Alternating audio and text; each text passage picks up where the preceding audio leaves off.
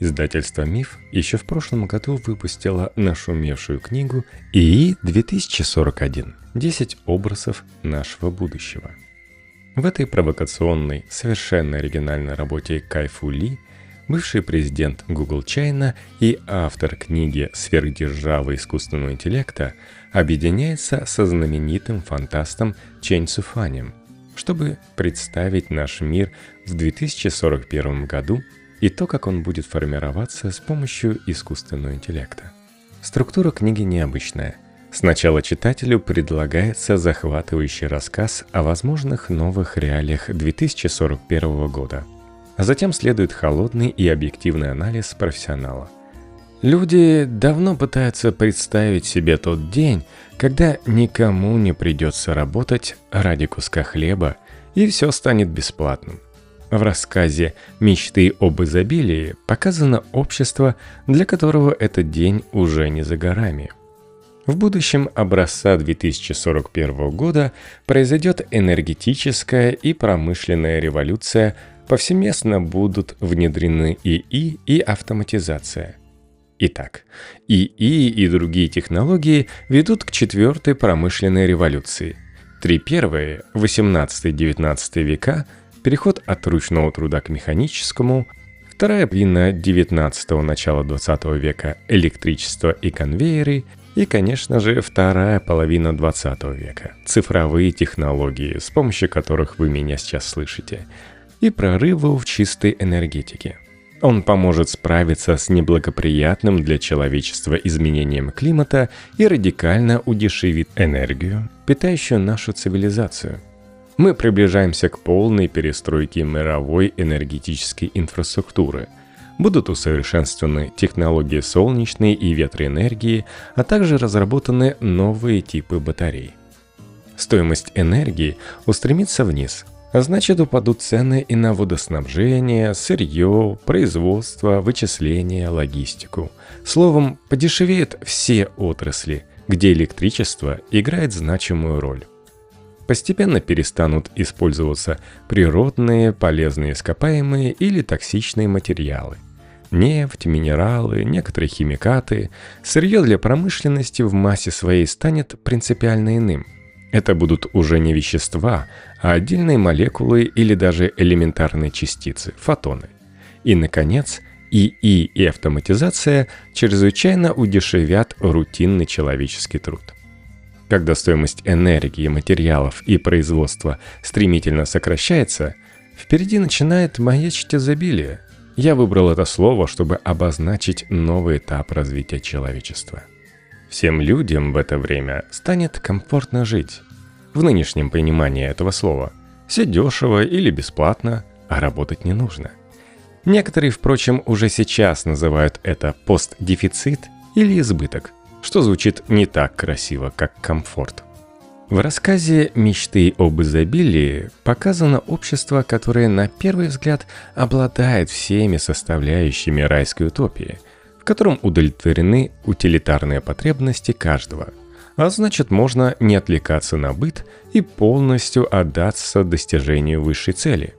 Но оказывается, когда основные проблемы решены, на освободившемся месте возникают новые. В частности, в рассказе показана реакция молодежи на исчезновение привычного якоря – надежной карьеры, которая позволяет самостоятельно выстроить благополучную жизнь. Отсутствие новых экономических моделей создает множество препятствий на пути к утопии. Старые перестали работать, поскольку были созданы в контексте дефицита, а не изобилия. Когда почти все бесплатно, какой смысл в деньгах? Однако люди привыкли добиваться всего своим трудом. В этом отчасти и был смысл их жизни. И какое будущее ожидает экономические институты и корпорации. В этой главе я пишу революционные изменения в энергетике и промышленности и обеспечение топливом и сырьем производства нового типа на автоматизации и ИИ. Последнее сделает изобилие неизбежным. И мы обсудим, как оно обесценит экономические модели и институты, а также деньги. Затем я объясню, во что могут эволюционировать деньги и какова концепция новых валют, фигурирующих в рассказе. И, наконец, я расскажу, почему для совершения книги мы выбрали идею изобилия, а не сингулярности, которая, по мнению некоторых футурологов, станет ключевой в 2040-х годах. Ну и напоследок несколько глобальных идей о будущем человечества, которые вы сможете осмыслить самостоятельно. Кроме искусственного интеллекта, в ближайшие годы нам предстоит столкнуться с еще одним ключевым технологическим новшеством – возобновляемыми источниками энергии. Энергию солнца и ветра можно успешно и в промышленных масштабах преобразовывать в электричество, а его можно накапливать и хранить в литий-ионных аккумуляторных батареях. В распространенных уже сегодня литий-ионных аккумуляторах Кроме общего для всех иона лития, собственно, переносчика электрического заряда, используются другие вещества. Свойства литий-кобальтовых, литий-марганцевых, литий-железофосфатных, литий-титанатных и так далее батарей сильно разнятся. Диапазон использования литий-ионных аккумуляторов от мелких бытовых гаджетов до электромобилей. В 2019 году разработчики литий-ионных аккумуляторов были удостоены Нобелевской премии по химии. Такой запас электричества позволит перевести большую часть энергетической инфраструктуры, а то и вообще всю, на чистую возобновляемую энергетику. Многие развитые и даже некоторые развивающиеся страны к 2041 году перейдут на использование энергии солнца и ветра – всего за десятилетие с 2010 по 2020 год стоимость солнечной энергии упала на 82%, а ветровой – на 46%. Солнце и ветер сегодня самые дешевые источники электричества. Стоимость литий-ионных батарей за десятилетие тоже упала на 87%, и она будет снижаться дальше благодаря массовому производству аккумуляторов для электротранспорта. Такое резкое падение цен позволит запасать солнечную и ветровую энергию, используя соответствующую погоду. Исследовательская группа Ratnik X прогнозирует, при условии инвестиций в 2 триллиона долларов стоимость электроэнергии в США к 2030 году упадет до 3 центов за 1 киловатт-час – то есть более чем на три четверти относительно нынешней, а к 2041 году она должна стать еще ниже. Что же произойдет, когда промышленные аккумуляторы в определенном районе окажутся полностью заряжены? По мнению Рейтник X, в этих условиях возникнет новый класс энергии – суперэнергия, которая окажется крайне дешевой, а в самые солнечные либо самые ветреные дни фактически бесплатной. При условии грамотного планирования эту суперэнергию, запасенную впрок, можно использовать в несрочных ситуациях. Заряжать аккумуляторы простаивающих машин, опреснять и очищать воду, перерабатывать отходы, переплавлять металлолом, снижать уровень углерода в воздухе, запускать алгоритмы консенсуса блокчейна, разрабатывать с помощью ИИ новые лекарства – совершать производственные операции, стоимость которых определяется расходом электричества. Такая система не только резко снизит себестоимость любой конечной продукции, но и позволит направлять дешевую энергию на то, что раньше оказывалось слишком дорогостоящим. Падение стоимости энергии по цепочке потянет за собой овальное удешевление водоснабжения – материалов, производства, вычислений и всех остальных энергоемких отраслей. Важно отметить, запасание солнечной и ветровой энергии в емких батареях будет стопроцентно экологически чистым. Переключение на эти формы энергии поможет более чем наполовину сократить выбросы парниковых газов, которые без сомнения существенно виновны в глобальном потеплении. Вышеописанная модель связана с непрерывными технологическими инновациями и существенными инвестициями в инфраструктуру для возобновляемой энергии. Следовательно, более благополучные страны первыми пожнут плоды такого прорыва. Именно поэтому мы поместили действие рассказы «Мечты об изобилии» в Австралию, где доля возобновляемой энергии возрастает в 10 раз быстрее, чем в среднем по миру. Мы живем, по выражению Питера Диамандиса, во времена дематериализации. Многое удобное и привычное подменяется более удобным и технологичным и уходит в небытие. Так уже почти исчезли простые мобильные телефоны. Их функции поглотил прогрессивный софт и новые платформенные продукты. Еще недавно у нас были все по отдельности – радио, фотоаппараты, бумажные географические карты и отдельно от карт GPS-системы, видеокамеры и энциклопедии. Теперь все это плюс еще многое неназванное помещается в одном не самом навороченном смартфоне. Темп дематериализации нарастает. Товары, о которых из-за запредельной цены недавно было бессмысленно даже мечтать, теперь можно приобрести на карманные деньги – мы уже обсудили возможности синтетической биологии в поиске новых лекарств и генетической терапии, в частности CRISPR. Внедрение этих технологий снизит затраты на здравоохранение, повысит эффективность лечения и добавит нам долголетие. Синтетическая биология уже показала многообещающие результаты, придав организмам полезные свойства и наделив их новыми возможностями – перспективе она перевернет всю пищевую индустрию. Мясо можно будет выращивать в промышленных масштабах на основе клеток, взятых у животных. Сейчас это уже возможно в лаборатории. Содержание белка и жира останется традиционным, вкус не пострадает. Эта прорывная технология создаст без кавычек настоящее мясо, не нанеся вреда живым существам и планете в целом. Работая на молекулярном уровне, ученые смогут воссоздать традиционное пищевое сырье, а также принципиально новое, с полезными и, возможно, несуществующими в природе свойствами. Запущенные в массовое производство лабораторные разработки позволят получить во всех смыслах качественную еду минимальной себестоимости и цены. Сейчас так распространяется программное обеспечение и типовая бытовая техника – Большую часть овощей и фруктов можно выращивать на вертикальных фермах. Они представляют собой автоматизированные фабрики, и при распространении такой технологии затраты на них тоже упадут.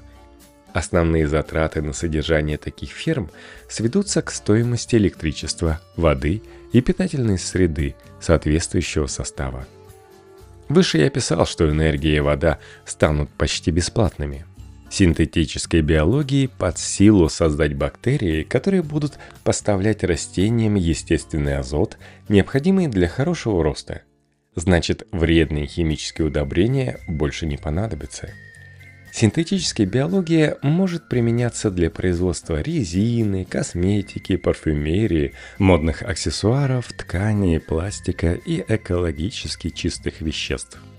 Она поможет разлагать пластик – и избавлять окружающую среду от разнообразных загрязнений. Словом, эта наука обеспечит прорыв во многих отраслях. Они станут безопаснее и существенно дешевле.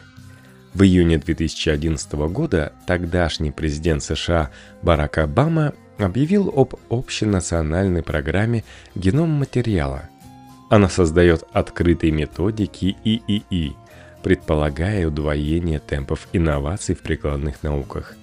За прошедшие 10 лет в рамках реализации программы создана огромная база данных, которая позволила ученым собирать буквально из атомов новые вещества и материалы с необычными свойствами. Кое-какие разработки представляют собой материализацию идей писателей-фантастов, искусственные мышцы или наноматериалы – добавление которых заметно упрощает производство технологически сложных изделий без ухудшения их свойств. Токсичное или редкое сырье постепенно удается заместить тем, чего в природе в избытке. Фотоны становятся сырьем для энергетики, молекулы для синтетической биологии, атомы для материалов, кремний для микросхем, биты и кубиты для обработки информации – Продолжив этот логический ряд, мы приблизим наступление общества изобилия. Как мы писали выше, роботы и ИИ примут на себя львиную долю промышленности. Многие разработки, производство и доставку товаров, а также маркетинг. Автономные автомобили будут возить нас круглосуточно за минимальную плату и позволят сэкономить на покупке и содержании собственной машины. Обслуживающие роботы на ИИ будут обеспечивать быт качественнее, чем лучшая домработница. ИИ соберет у людей всю нудную однообразную работу, что в офисах, что на предприятиях. ИИ стабильно работает в режиме 24-7-365 он не болеет, не бывает в дурном настроении и не требует повышения зарплаты. ИИ снизит стоимость и цену большинства потребительских товаров почти до себестоимости материалов. Кроме того, ИИ обеспечит первоклассное обслуживание во многих направлениях сферы услуг. Ежедневная поддержка ИИ-помощников будет лучше, чем самых профессиональных ассистентов людей – Роботы-преподаватели будут проводить увлекательные занятия с учетом индивидуальных особенностей учеников. Роботы-врачи будут ставить диагнозы и лечить лучше, чем врачи-люди. Сфера досуга на основе ИИ станет реалистичной и захватывающей, оставшись при этом виртуальной, а следовательно практически бесплатной. Роботы начнут производить других роботов без участия человека – самостоятельно чинить их и даже частично разрабатывать новые модели самих себя. 3D-принтеры все больше станут походить на репликатор из сериала «Звездный путь» и научатся при минимальных затратах производить сложные и эксклюзивные изделия, например, зубные протезы и протезы конечностей. Искусственный интеллект станет проектировать коттеджи и многоквартирные дома, а возводить их станут из заранее изготовленных модулей – Строить будут роботы. Сам процесс станет напоминать игру в лего, а это резко снизит стоимость типового строительства. Транспорт без водителя, в том числе робоавтобусы, роботакси и робосамокаты, будет функционировать с небывалой доселе пунктуальностью. Его не придется ждать. Итак, получив практически бесплатную энергию, недорогие материалы и автоматизированную промышленность на ИИ, мы вступим в эпоху изобилия. Вводимый нами термин «постдефицит» означает общество, в котором всем всего хватает, и никому ни за что не надо платить. В рассказе «Мечты об изобилии» мы встречаем мир будущего, в котором все страны движутся с разной скоростью в одном этом направлении. Австралия в рассказе «Высокоразвитая страна», оно достаточно богато, чтобы обеспечить каждому гражданину удовлетворение элементарных потребностей и комфортную жизнь через программу «Базовая жизненная карта». По тексту также понятно, что страны, где ресурсов меньше, достигнут этапа изобилия позднее. Поскольку темпы развития разных стран будут отличаться, я предпочитаю говорить не о постдефиците, а именно об изобилии. Кроме того, Постдефицитное общество в строгом смысле слова, скорее всего, не настанет никогда. Каких бы высот не достигли технологии, у нас никогда не будет больше 20 картин Леонардо да Винчи. Останутся дефицитными премиальные версии товаров и услуг, имеющие уникальную человеческую ценность. Например, мотивирующий частный преподаватель. Или сложные, редкие компоненты и технологии – вроде самых первых функционирующих квантовых компьютеров. Но элитные предложения будут исключением. Многие сейчас пьют почти бесплатную воду из водопровода или фильтра. Но кристально чистая минеральная вода Фуджи из недр горы Фудзияма является редким, дорогим и престижным товаром. В эпоху изобилия практически все блага будут доступны в неограниченном объеме из-за низкой себестоимости. Но главное, они станут общедоступны, бесплатно либо по символической цене. Почти бесплатными станут еда, вода, одежда, жилье, электричество. Со временем изобилие как процесс затронет все большее количество товаров и услуг, и все больше людей, все слои общества. Каждый Новый год станет приносить людям новые бонусы – я ожидаю, что изобилие начнется с чего-то самого простого и постепенно расширится до полноценной, комфортной и красивой жизни для каждого. Охватит транспорт, одежду, связь, медицину, образование, досуг. Во всяком случае, в мечтах об изобилии население в 2041 году получает все эти блага безвозмездно. Если вы относитесь к концепции изобилия скептически, то напомню, в некоторых сегментах экономики она реализована уже сегодня. Мы можем в любых количествах, на любых устройствах и в любое время потреблять музыку и фильмы. Всего за 20 долларов в месяц. Нам доступен богатейший выбор электронных и аудиокниг по символической цене. А новости мы читаем или смотрим вообще бесплатно. Мы можем без комиссии покупать и продавать акции – Ценную информацию, доступ к которой раньше был искусственно ограниченным и дорогим, сегодня можно спокойно находить и использовать.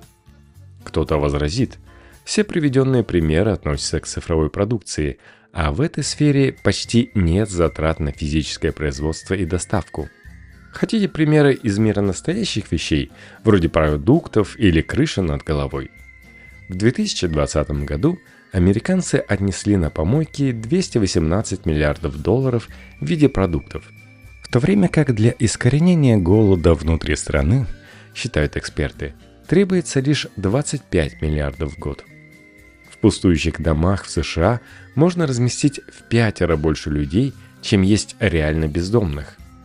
Таким образом, теоретически в Соединенных Штатах уже наступило изобилие в сфере еды и жилья – Правда, реально оно не ощущается из-за дисбаланса потребления. Объяснить текущую ситуацию человеку, жившему 500 лет назад, можно словами писателя-фантаста Уильяма Гибсона. Будущее уже настало, просто оно не очень равномерно распределено. Тысячелетиями экономика человечества развивалась, испытывая скудности ресурсов – Другими словами, потребности людей всегда превышали физическую возможность их удовлетворить из-за нехватки ресурсов. Именно недостаток благ двигал цивилизацией. Из-за него люди воюют, массово мигрируют, из-за него появился рынок капитала и так далее. Любая экономическая теория исходит из дефицита ресурсов – Экономика относится к социальным наукам и исследует вопросы производства, распределения и потребления товаров и услуг. Экономистов интересует, как отдельные личности, компании, правительства и нации распределяют ресурсы. Сегодняшний экономический постулат гласит, потребности общества безграничны, а ресурсы недостаточны. Человечество строит экономические модели, стараясь понять, как максимально эффективно производить, распределять и потреблять эти скудные ресурсы. Отец современной экономики Адам Смит выдвинул теорию. Если дать каждому свободу производить, обменивать и потреблять блага на основе личного интереса, то экономики естественным образом придут к балансу и продолжат рост. Другой известный экономист Карл Маркс веком позже доказывал – Растущая власть капитала обесценит теорию Адама Смита, поскольку чрезмерная власть тех, кто контролирует капитал, ведет к неравенству и эксплуатации рабочего класса. Джон Кейнс, исследуя как экономист Великую депрессию, пришел к выводу, естественного баланса придется ждать слишком долго.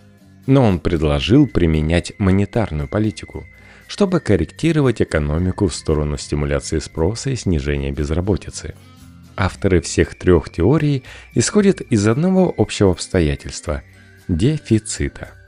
В будущем, если дефицит наконец исчезнет, в историю канут и эти экономические модели. Если ресурсы не ограничены, то не нужны и такие механизмы, как покупка, продажа и обмен. Возможно, отпадет потребность и в инструменте для этого механизма в деньгах. Как вам новая экономическая модель?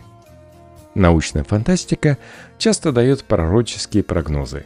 Захватывающий образ изобилия нам показали в сериале «Звездный путь». Французский экономист Ману Саадия в книге «Трикономика. Экономика звездного пути» описывает экономическую модель, которую можно свести к знаменитым словам капитана Пикарда. Люди больше не одержимы накоплением вещей. Мы искоренили голод, нужду и необходимость в имуществе – во второй части сериала «Звездный путь. Следующее поколение» действие разворачивается в 24 веке. Любую вещь теперь можно изготовить репликатором, и это сводит на нет необходимости работать и торговать. А когда нет нужды, излишние деньги и труд. Занятость из необходимости превратилась в личный выбор. Новой социальной валютой стали социальный статус и общественное признание. Множество людей поднялись на верхние позиции пирамиды Маслоу, и теперь почти все живут ради самореализации. Среди большинства и команда корабля Enterprise, члены которой стремятся раскрыть свой потенциал через исследование новых миров и познание неизвестного. Я верю, что в очень долгосрочной перспективе подобная экономика вполне достижима. Она будет построена на новом социальном контракте, который все шире обслуживает базовые нужды и повышает жизненный комфорт, параллельно переосмысливая концепции работы, денег и смысла жизни, а также функции корпораций и общественных институтов. Новую систему нужно разрабатывать с прицелом на тот баланс – который фигурировал еще у Адама Смита. Люди преследуют свои личные интересы и формируют замкнутую систему, в которой в выигрыше оказываются все участники. Звездный путь рисует пленительное будущее, которое было построено за 300 лет, но не показывает, что для этого делалось. В рассказе «Мечты об изобилии» мы через призму денег увидели правдоподобную траекторию такой эволюции книге «21 урок для 21 века» Юваль Ной Харари написал еще в каменном веке самоподтверждающиеся мифы использовались для сплочения человеческих коллективов. Homo sapiens покорили всю планету в первую очередь благодаря умению создавать и распространять мифы. Мы единственные млекопитающие, способные сотрудничать с множеством чужаков – потому что только мы умеем придумывать сказки, распространять их и убеждать миллионы других людей поверить в эти сказки. Профессор Харари также говорил, деньги – самая успешная история, которую люди выдумали и рассказывают друг другу, потому что это единственная идея, в которую верят все. Деньги являются неотъемлемой частью человеческого общества с пятого тысячелетия до нашей эры – и если они перестанут существовать по причине бесплатности всех благ, то это подкосит многие столпы нашего общества. Деньги – это средство накопления и осуществления платежей. Но важнее, что нас веками приучали беречь деньги на черный день. В результате они превратились в символ или даже эквивалент высокого статуса. Жажда денег зачастую неутолима, она заставляет жадничать, но также делает жизнь целенаправленной и осмысленной. Другими словами, деньги пронизывают всю пирамиду Маслоу, а их эмоциональный образ за многие тысячелетия прочно встроился в нашу культуру. Поэтому деньги нельзя отменить щелчком пальцев. Нужен долгосрочный и поэтапный план – в мечтах об изобилии концепция избавления от денег реализуется через австралийский проект Джукурпа. Программа пытается постепенно наполнить деньги новым смыслом, а одновременно затрагивает перемены, вызванные изобилием и сломом рынка труда из-за автоматизации. Джукурпа обеспечивает граждан всем необходимым и поддерживает их в получении новой квалификации – проекте три части. Базовая жизненная карта, мула и спустя некоторое время обновленный блок мер, выработанных гражданским обществом через движение Dream for Future. Базовая жизненная карта охватывает всеобщие элементарные потребности. В отличие от безусловного базового дохода ББД, деньги всегда находятся на этой карте – их можно тратить лишь на товары и услуги первой необходимости и у обустройства комфортной жизни. Питание, водоснабжение, кров, электричество, поездки, одежду и досуг.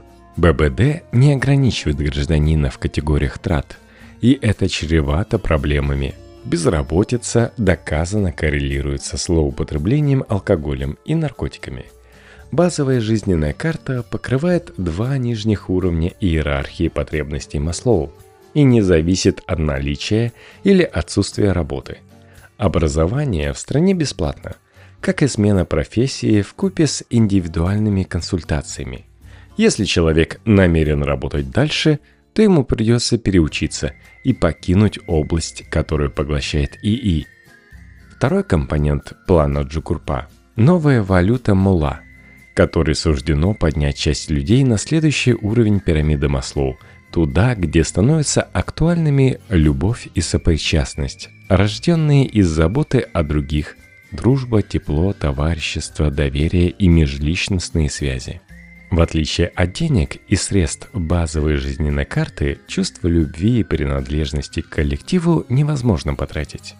Деньги можно обменять на какое-то благо, но с любовью не так. Чем больше отдаешь, тем больше и получаешь. Умный браслет анализирует эмоциональное состояние окружающих, и твоя мула растет. Помогаешь ли ты другим, проявляешь ли заботу, укрепляешь ли местное сообщество, создаешь ли ценные связи. Мула работает на алгоритме ИИ, который учитывает услуги, оказанные соседям и взаимодействие с ними, и вычисляет степень эмпатии и сочувствия. Чем больше даешь, тем больше тебе возвращается. Используя технологии конфиденциальных вычислений, федеративное обучение, доверенную среду исполнения, браслет гарантирует сохранность личных данных, которые будут навсегда удалены после использования – Браслет из этого рассказа сам предлагает человеку волонтерские задачи для дальнейшего роста мулы. Например, уход за пожилыми людьми. Именно так встретились Кира и Джоанна. Концепция немонетарной валюты типа мулы перекликается с прогнозируемой проблемой массовых сокращений. По мере того, как автоматизация захватывает рутинные отрасли, наибольшая доля безопасных работ сконцентрируется в сфере услуг – где требуется личный человеческий контакт. Алгоритм Мулы подводит людей к ситуациям, в которых можно развить свой эмоциональный интеллект и тем самым улучшить свои шансы в сфере услуг. При разработке Мулы был допущен недочет.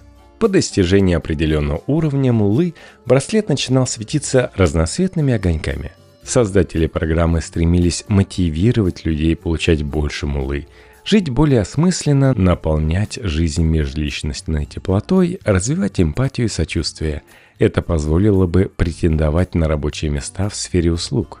Однако разработчики упустили из виду, что люди тщеславны, а подобные рейтинги лишь подстегивает это чувство. Стремление накопить побольше мулы даже подталкивало некоторых к мошенничеству – они склоняли окружающих к проявлению благодарности в поле действия браслета, причем не чурались подкупа и принуждения.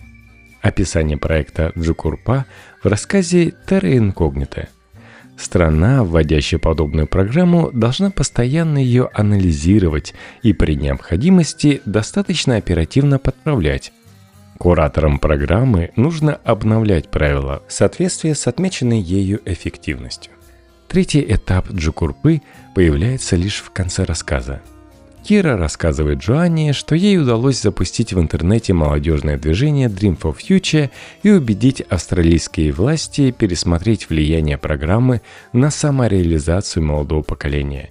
Киру вдохновила жизнь Джоанны, подчиненной высокой цели – спасению Большого барьерного рифа – а жизнь самой Джоанны заиграла новыми красками благодаря творчеству Киры в расширенной реальности.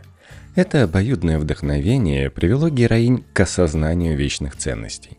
Людям в эпоху изобилия по-прежнему необходимы осмысленные цели и амбициозные стремления, будь то восстановление аборигенной культуры, исследование Марса или проектирование природосберегающих городов – Движение Dream for Future побуждает власти разработать третью часть программы.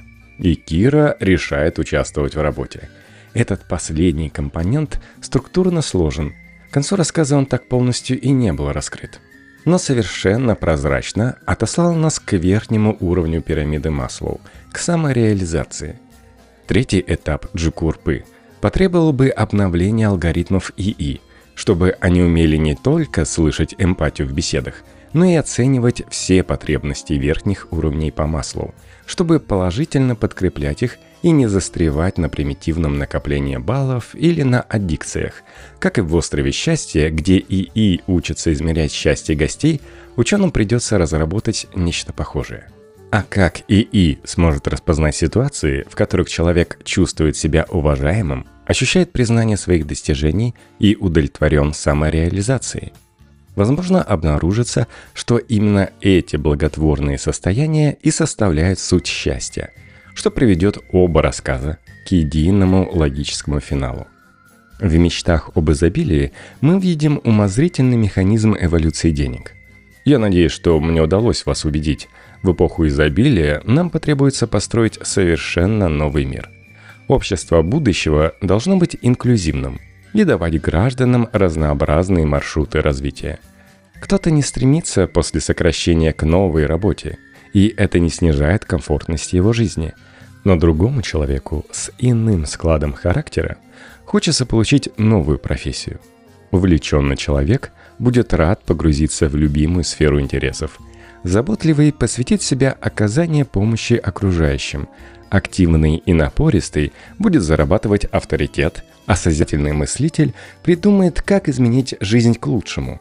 В мире, который уже движется к изобилию, мы не можем рассчитывать, что все с готовности уйдут в бесполезный класс – но и вряд ли каждый загорится идеей самореализации. Абрахам Маслоу говорил, в жизни есть лишь одна неудача, когда не удалось раскрыть собственные возможности. Есть надежда, что наша новая экономическая модель окажется и мотивирующей, и инклюзивной, и поможет как можно большему числу людей подняться к вершине пирамиды Маслоу. В общих чертах я обрисовал дорожную карту, которая выведет нас к эпохе изобилия. Однако на пути нас поджидает немало трудностей и даже смертельные ловушки. Во-первых, достижение изобилия требует перезагрузки всей финансовой системы. Финансовые институты разных стран, вроде центральных банков и фондовых бирж, придется серьезно трансформировать или вообще заменить чем-то другим. Когда дефицит уйдет в прошлое, подступит дефляция, которая обрушит цены и целые рынки – только за 21 век мы пережили два глобальных финансовых кризиса и убедились, насколько хрупка финансовая система.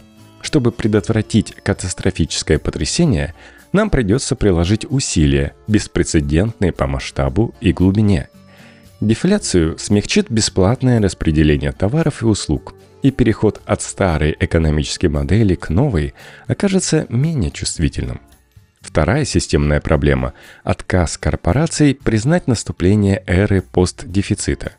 Из истории мы знаем, при снижении себестоимости производители предпочитают искусственный дефицит ожидаемому альтруистическому снижению цены. Во всяком случае, столетиями происходило именно так. Когда добыча алмазов стала более эффективной, возник избыток предложения, но падение цен не случилось. Монополист алмазодобывающей отрасли, компания De Beers, просто стал искусственно ограничивать продажи, придерживать сырье до лучших времен и предсказуемо создал дефицит. А заодно объявил бриллианты символом любви и занялся активным продвижением этой перспективной идеи. Другой пример – индустрия моды. Нам постоянно подспудно внушают, что гардероб должен обновляться два раза в год – что одежда морально устаревает, что носить коллекцию прошлого сезона не камильфо. Поэтому желающие быть в тренде модники покупают массу одежды. Она забивает шкафы, действительно успевает устареть, оставшись практически неношенной или даже ненадеванной, а производители уничтожают то, что не удалось сбыть. В 2017 году средний американец купил 68 предметов одежды – а Бербери, британский дом моды класса люкс, за это время уничтожил товаров на 40 миллионов долларов. И это только один торговый дом. Если же взять цифровую индустрию, то фирменная коробка с флешкой, на которой записан дистрибутив операционной системы Windows, практически ничего не стоит Microsoft. Однако компания продает ее за 139 долларов, а версию с расширенными возможностями за 309 долларов – Версии мало различаются. В более дешевой просто отключена часть функций. Зато мы имеем искусственно созданный дефицит более дорогого продукта. И, наконец, переход к изобилию требует общественной трансформации. Перемены, описанные в книге, затронут всех – и людей, и институции. Уволенные работники будут возмущаться, а потом, возможно, и активно протестовать. Чиновники схватятся за голову и начнут искать пути разрешения проблемы. Упадет стоимость активов, и богатые люди станут значительно беднее в абсолютном выражении. Возникнет перепроизводство, но компании вряд ли снизят цены. Если же дестабилизация действительно выльется в общественные протесты и обострит противостояние между классами общества, то под угрозой окажется будущее – для благополучного перехода к изобилию нам понадобится весьма причудливое сочетание факторов. Корпорации должны изменить свою политику, вывести в приоритет не прибыль, а социальную ответственность. Рассчитывать на такое сложно. Упрямо враждующие государства должны начать сотрудничать. Социально-экономическим институциям придется претерпеть преобразование.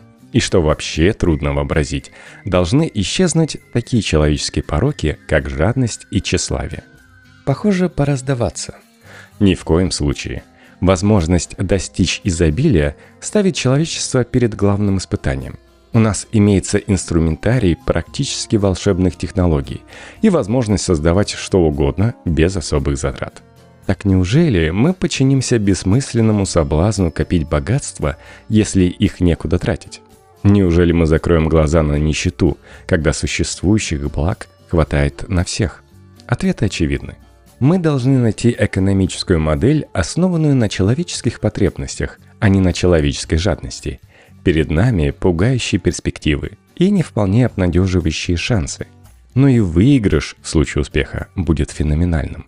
Никогда еще потенциал человеческого процветания не был так огромен, и никогда еще ставки не были так высоки. В начале книги я говорил, что хочу заглянуть за горизонт, в далекий 2041 год – ну а теперь, когда книга заканчивается, давайте опять сделаем это. Ведь горизонт еще не отступил. Что может сменить такую невероятную эпоху, как изобилие?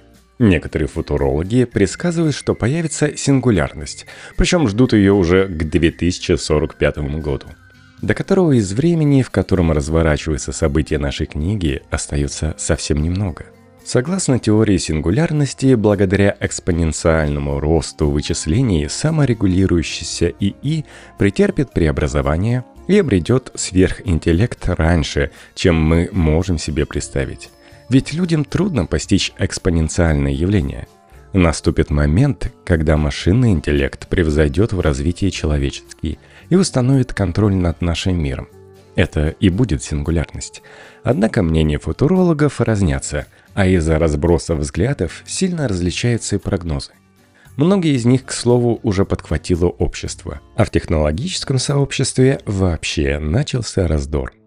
Сторонники сингулярной утопии верят, когда искусственный интеллект существенно превзойдет человеческий, мы получим от него потрясающие механизмы борьбы со страданиями и реализациями человеческого потенциала – Системы на искусственном сверхинтеллекте глубоко поймут Вселенную, превратятся во всеведущих оракулов, станут отвечать на самые мучительные вопросы и находить гениальные решения проблем. Кто-то даже полагает, что нам придется стать киборгами и объединиться со всемогущим ИИ, а иначе Homo sapiens исчезнет как биологический вид. Но такой оптимизм разделяют не все – в лагере сторонников сингулярной антиутопии в числе прочих мы видеть Илона Маска, который назвал искусственный сверхинтеллект величайшим риском для нашей цивилизации, сравнив его создание с призывом демона. Эта группа предупреждает, что когда люди создают самосовершенствующийся искусственный интеллект, рядом с которым меркнет наш собственный разум, то это изобретение захочет контролировать своего создателя – или как минимум отстранить отдел. Так куда же, к киборгам или к машинам-повелителям свернет сингулярность к 2045 году? По моему мнению, оба варианта сомнительны. Концепция сингулярности основана на предположении, что экспоненциальный рост ИИ приведет к появлению сверхинтеллекта. Я согласен, вычислительная мощь ИИ выросла экспоненциально, и это несомненно – но количество в нашем случае не перейдет в качество само по себе. Для качественного скачка нам понадобятся новые научные прорывы наподобие глубокого обучения. Представим только, при сегодняшнем уровне компьютерных мощностей отсутствует глубокое обучение. Да отрасль искусственного интеллекта просто бы не зародилась. Чтобы в будущем появился сверхинтеллект, нам необходимы дальнейшие открытия. Например, придется выяснить, как эффективно смоделировать творчество в искусстве и в науках. Или как устроено стратегическое мышление, умение рассуждать, контрфактуальное мышление. Попытка представить альтернативное развитие событий из прошлого. Как насчет сочувствия, эмпатии и человеческого доверия – а осознанность и связанные с ней потребности, желания и эмоции. Без всех этих способностей ИИ не станет вровень даже с человеком, не говоря уже о боге или демоне. Возьмем осознанность. Мы не только не можем построить осознанный ИИ, но не понимаем, какие физиологические механизмы обеспечивают человеческую осознанность. Возможно ли перечисленные научные прорывы? Не исключено, что однажды мы приблизимся к ним. Но это будет не просто и не скоро. Можно сказать, за 65 лет истории качественный скачок произошел лишь однажды. Это было глубокое обучение. А чтобы получить сверхинтеллект, нам нужен по меньшей мере десяток таких революционных преобразований. И едва ли они произойдут за какие-то два десятка лет – в этой книге мы увидели, как искусственный интеллект отворяет человечеству двери в лучезарное будущее. Он создаст невероятные ценности, многократно увеличит наши возможности благодаря симбиозу человека и машины, усовершенствует наши рабочие процессы, улучшит сферу досуга, игр и общения, избавит нас от однообразных занятий и, как мы увидели в последней главе, приведет нас в эпоху изобилия. В то же время ИИ принесет с собой множество новых проблем и даже угроз. Зашитые в алгоритмы предубеждения, дипфейки, нарушение конфиденциальности и утечки персональных данных, автономное оружие, вынужденная смена профессии или даже потеря работы. Но это проблемы не искусственного интеллекта. Их создали люди по небрежности, недостаточной информированности или злому умыслу.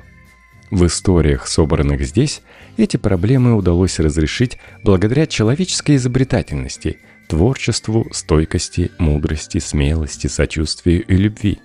В каждом рассказе ключевую роль сыграли присущие нам людям чувство справедливости, способность учиться, дерзкий полет мысли и вера в человеческую свободу выбора. В истории искусственного интеллекта мы не будем пассивными зрителями. Напротив, мы ее авторы – Ценности, которые мы вкладываем в свои представления об ИИ, станут самосбывающимися пророчествами. Уверовав, что расширение возможностей искусственного интеллекта превратит нас в бесполезный класс, мы сами лишим себя любого шанса на адаптацию к новой реальности. Если же мы удовлетворимся дарами эпохи изобилия и перестанем развивать свой разум и взаимоотношения друг с другом, то прекратим эволюционировать как вид – а если мы впадем в уныние и опустим руки перед перспективой сингулярности, то сами загоним в себя в ловушку отчаяния. И неважно, придет сингулярность или нет. С другой стороны, мы можем с благодарностью отнестись к тому, что с нас сняли нагрузку рутинных задач и освободили от гнета нищеты и голода. Мы можем ценить и беречь нашу свободную волю, которой не обладает искусственный интеллект. Мы можем смотреть на симбиоз человека с ИИ и верить, что от него родится что-то принципиально новое. И тогда у нас появится стимул направить прогресс в нужную нам сторону. Задавать ИИ ту форму, которая идеально дополнит человека, позволит нам смело идти туда, где никто еще не был. С помощью искусственного интеллекта мы исследуем новые миры. Но, что еще важнее, мы исследуем самих себя – он подарит нам комфортную жизнь и чувство безопасности, чтобы у нас были силы на близкие отношения с людьми и самореализацию. Он уменьшит наши страхи, тщеславие, жадность, поможет сконцентрироваться на более высоких человеческих потребностях и желаниях. Он возьмет на себя бытовую нагрузку и производственную рутину, заставит нас искать ответы на вопросы. Что делает нас людьми и какой должна быть судьба человечества – в итоге мы напишем не просто историю искусственного интеллекта, мы напишем нашу собственную историю. И если мы научимся держать равновесие между технологическими достижениями и обществом, то этот баланс, без сомнения, станет величайшим достижением в истории человечества –